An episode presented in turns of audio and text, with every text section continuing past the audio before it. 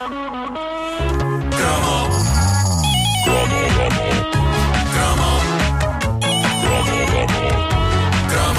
caderneta de cromos é patrocinada pela banda larga pré-paga TMN.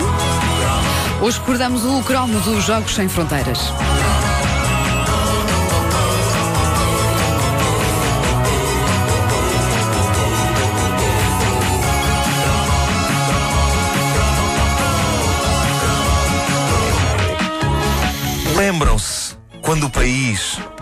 Corrijo. Lembram-se quando o mundo parava para ver os Jogos Sem Fronteiras? É pá, claro que sim, claro que sim. Dá-lhe. Queres que dê? Está bem. Ah, Eurovisão, saudades. Eurovisão.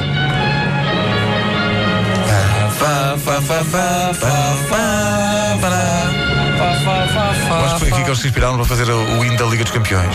Pensaram, temos de fazer algo épico como o hino da Eurovisão. Oh pai, pai, se estiveres a ouvir, pai, quem é que escreveu isto? Ele vai, já me vai dizer Olha, olha, olha.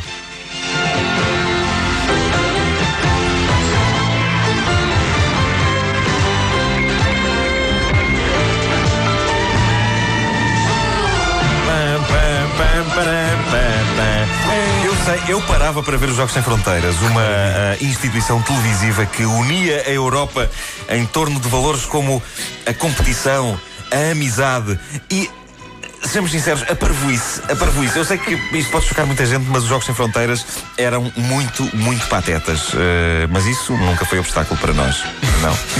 Quantas coisas patetas já aqui falámos e que, no entanto, são tão merecedoras do nosso afeto eterno. Os Jogos Sem Fronteiras eh, são uma delas, passavam na RTP, sempre com os comentários credíveis e estimulantes de Eládio Clímaco, um homem eh, que, melhor que ninguém, sabe dizer palavras de ordem contagiantes com uma classe ímpar. Palavras tais como Força Figueira da Foz ou Força Angra do Heroísmo.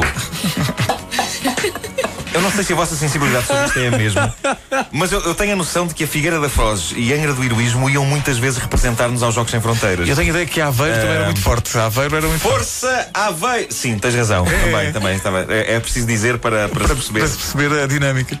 Força Amadora! Não, Não, agora não. Força Porto Brandão. Força Porto Brandão! Não, também não, também não, tem nenhuma mística. Não, mas o mais maravilhoso sobre os Jogos Sem Fronteiras é que era um programa com um título pomposo, um título de uma dimensão quase olímpica e que deu origem até a um hit de Peter Gabriel com Kate Bush, mas que, no entanto, não era mais do que um desfile de provas onde invariavelmente havia três coisas. Então. Uma piscina, Sim, sempre. indivíduos vestidos de bonecos parvos, tais como gorilas e avestruzes, e depois o desfecho lógico da coisa: os indivíduos vestidos de bonecos parvos, tais como gorilas e avestruzes, caindo na piscina. Claro que sim. E pronto, e era isto. Eu sempre achei admirável a intenção dos Jogos Sem Fronteiras, porque ali estava um programa que tinha algumas aspirações didáticas, mostrava bonitas regiões da Europa e eh, a cada edição obedecia a um tema.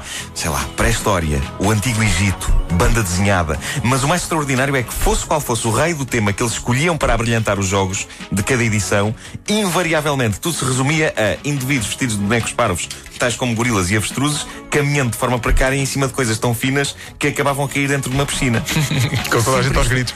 Esta obsessão dos Jogos Sem Fronteiras com piscinas fascinava-me. Eu acho que eles conseguiram a proeza de fazer uma edição subordinada ao tema, o deserto do Saara, e mesmo assim havia uma piscina cheia de água nos jogos.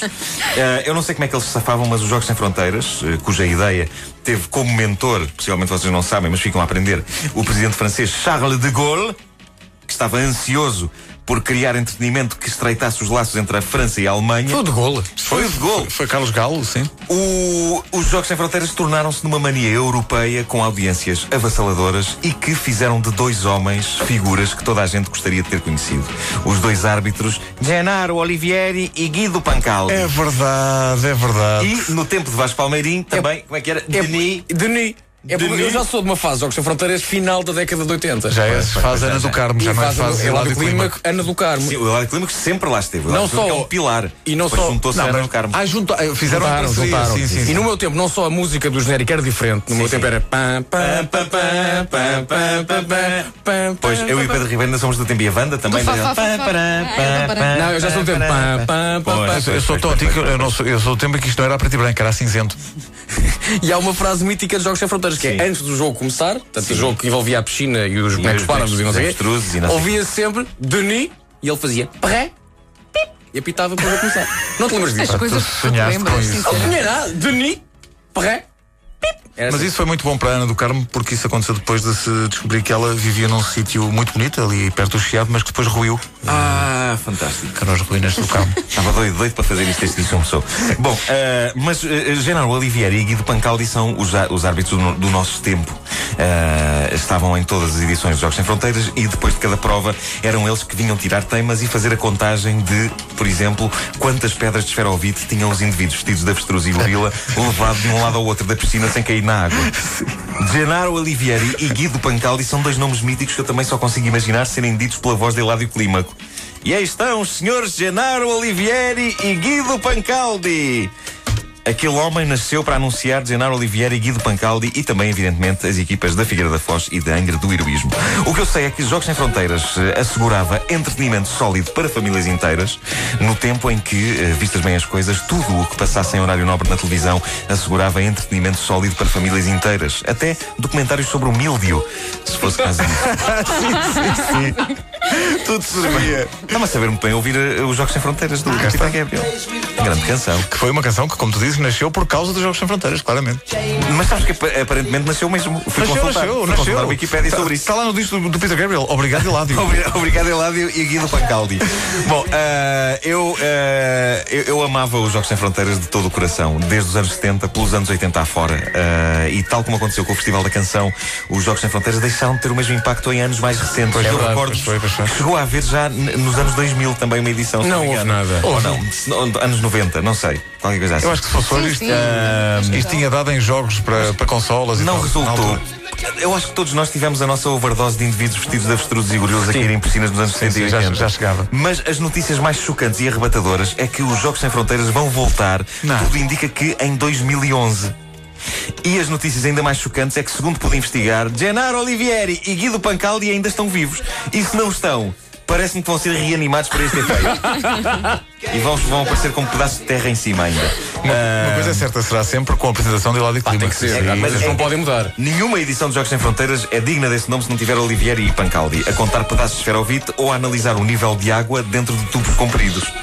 A sério, eu também os vi fazer isto mais que uma vez. Sim, sim, sim, sim, Eh, E se o Eládio já não tiver paciência para fazer os comentários off, eu quero desde já oferecer-me para eh, fazer os comentários. Eh, eu quero ser o herdeiro da tradição de Eládio Clima. Não te metas Quero nisso. fazer os comentários de Jogos Sem Fronteiras edição de 2011. Quero seguir as pisadas desse Jedi do entretenimento televisivo e quero desse mestre Yoda. E quero também eu, a plenos pulmões, gritar: Força Figueira da Foz! Portanto, a Figueira da Foz tem mesmo participado. Tem. Claro que tem. formar Se uma equipa. depois disto não, não participam, é uma despeita que me fazem. Não, e mesmo que seja outra equipa qualquer, Exato. o Nuno vai dizer Força Será Figueira da. Foz! E as, as cidades estrangeiras que participavam eram sempre improváveis, tipo, era Toledo. San Marino, não é? Tu tens o, o fetiche de San Marino, ficava pá, sempre sim. em último, não é? O São Marino ficava sempre em último. Portanto, Mas só- São Marino em qualquer prova. de- Não, é sempre. isso. Só o facto de São Marino entrar era bom para nós porque era uma garantia que não iam chegar em último. Claro. Pá, São Marino, se fizerem uma prova de. Seja do que for, vão ficar em último. Pá, é certo e seguro. Pá, e no vosso tempo, nos anos 80, início dos anos 80, a última prova dos Jogos Sem Fronteiras também tinha pontuação a dobrar ou não? Isso é que eu não me lembro. É pá. pá, lembro tão bem. Já é muito elaborado. É outra frase lá do clima, que tudo pode mudar, porque na última prova a pontuação é a dobrar. Ou seja, tudo o que estiveram aqui a fazer até agora vale zero. Epá, e Conta a última prova. rapidamente uma memória que, de, de infância que talvez tenha sido uma equipa da Figueira da Foz, em que a última prova era sempre uma gincana, envolvia piscina também.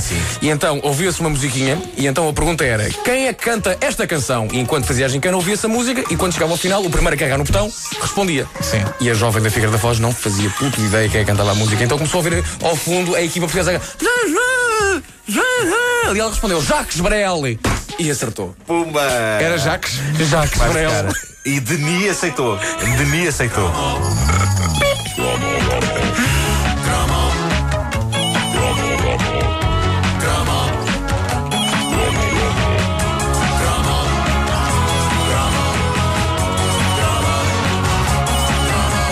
O que é rasganhado? Qual é que era o prémio para, para as cidades? Que, que ganha? Era uma medalha. Não, eu acho que era o bilhete de volta.